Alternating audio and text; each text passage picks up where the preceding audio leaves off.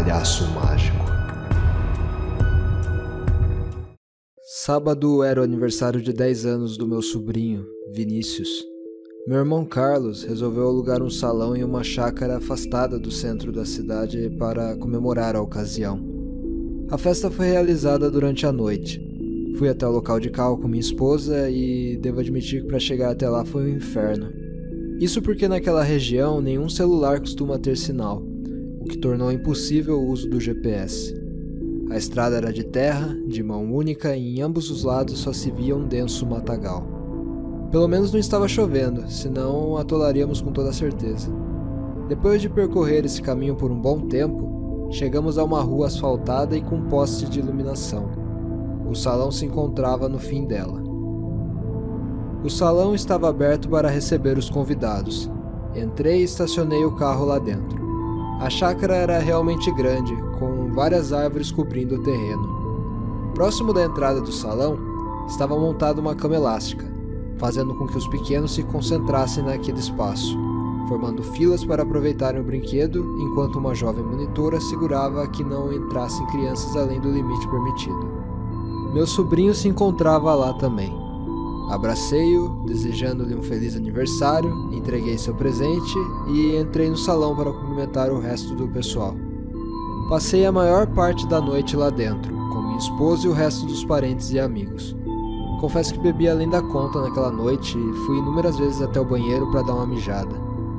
Numa dessas idas encontrei uma figura um tanto distinta usando um dos mictórios. Era um homem fantasiado de palhaço. Seu traje incluía uma peruca afro de coloração azul escura, uma roupa xadrez misturando as cores vermelho e branco, com três vistosos pompons laranja distribuídos linearmente em seu peito e uma capa preta amarrada em seu pescoço, que descia até quase tocar o chão. O sujeito calçava aqueles longos sapatos de palhaço na cor marrom, além do clássico nariz vermelho arredondado de plástico. A maquiagem em seu rosto cobria a boca com curvas de um tom azulado, igual ao da peruca, formando um largo sorriso. O resto da sua cara estava pintado de branco. Toda aquela fantasia e maquiagem me causaram um certo desconforto no primeiro momento. Fui urinar no mictório mais afastado do que ele estava usando. Foi então que um pensamento veio à minha cabeça. Ah, ele não é nada mais do que um homem trabalhador tentando ganhar uns trocados a mais com um bico de animador de festa nos fins de semana.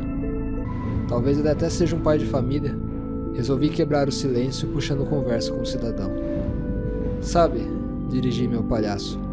Eu admiro esse seu trabalho de animar a criançada.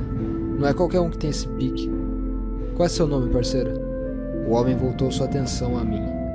Exibiu um sorriso e respondeu com uma voz fina, encarnando seu personagem.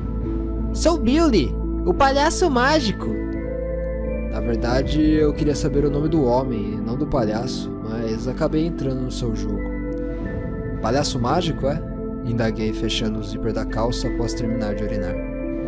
Quer dizer que além das palhaçadas, você também faz truques de mágica? Isso mesmo! Ele respondeu. E qual vai ser o grande truque da noite, Billy? Ao ouvir minha pergunta, ele começou a rir descontroladamente. Um riso um tanto macabro, na minha opinião. Meu grande truque? Ele repetiu, dando as costas para mim e indo até a pia para lavar as mãos. Eu não deveria falar. Vai estragar a surpresa. Mas vou abrir uma exceção para você, meu rapaz. Esta noite farei uma criança desaparecer. Aquele homem me olhava de uma maneira estranha. Veio-me à mente imagens de psicopatas. Ou ele estava realmente interpretando bem seu personagem, ou esse cara não batia muito bem da cabeça. Admito que estava considerando mais a segunda opção. Decidi encerrar a conversa disfarçadamente e sair da companhia daquela figura esquisita. Neste ponto estávamos ambos saindo do banheiro. Bom, não vejo a hora de ver o seu número. Estiquei a mão com o intuito de cumprimentá-lo. Bom espetáculo. Porém, ele não retribuiu. O palhaço apenas me olhou e disse: Ah, meu caro, mas não há dúvidas de que será. Ele saiu do corredor oposto ao que soltando aquela gargalhada sinistra novamente. Já eu voltei à mesa em que estava com minha esposa. Meia hora se passou desde a conversa que tive com Billy, e comecei a achar estranho o fato de não tê-lo visto antes na festa e nem depois do banheiro. Embora o salão fosse enorme, alguém fantasiado daquele jeito podia ser visto a qualquer distância. A hora de cantar parabéns havia chegado, e a minha cunhada foi procurar meu sobrinho lá fora. Meu irmão estava passando perto da minha mesa, então eu o cutuquei para que ele parasse e se sentasse conosco por um momento. Ei, Carlos, você não acha que o Vinícius está meio velho para uma festa com um palhaço? Meu irmão me encarou com uma cara de confuso. Do que, que você está falando? Eu não contratei palhaço nenhum para aniversário. Para de falar bobagem, você tá mais bêbado do que eu, pelo jeito. É claro que contratou, falei com ele há pouco no banheiro. É sério, irmão, eu não chamei palhaço nenhum. Eu pude perceber na sua expressão que ele realmente falava a verdade. Antes que eu tivesse a chance de falar mais alguma coisa, minha cunhada interrompeu a conversa dizendo que não conseguia encontrar o Vinícius. Segundo as outras crianças, eles estavam brincando de esconde-esconde nos arredores da chácara e fazia um bom tempo que meu sobrinho havia se escondido e ainda não fora encontrado. No mesmo instante, juntei as peças do quebra-cabeças e um calafrio percorreu meu corpo quando uma das frases do palhaço começou a ecoar na minha cabeça. Farei uma criança desaparecer.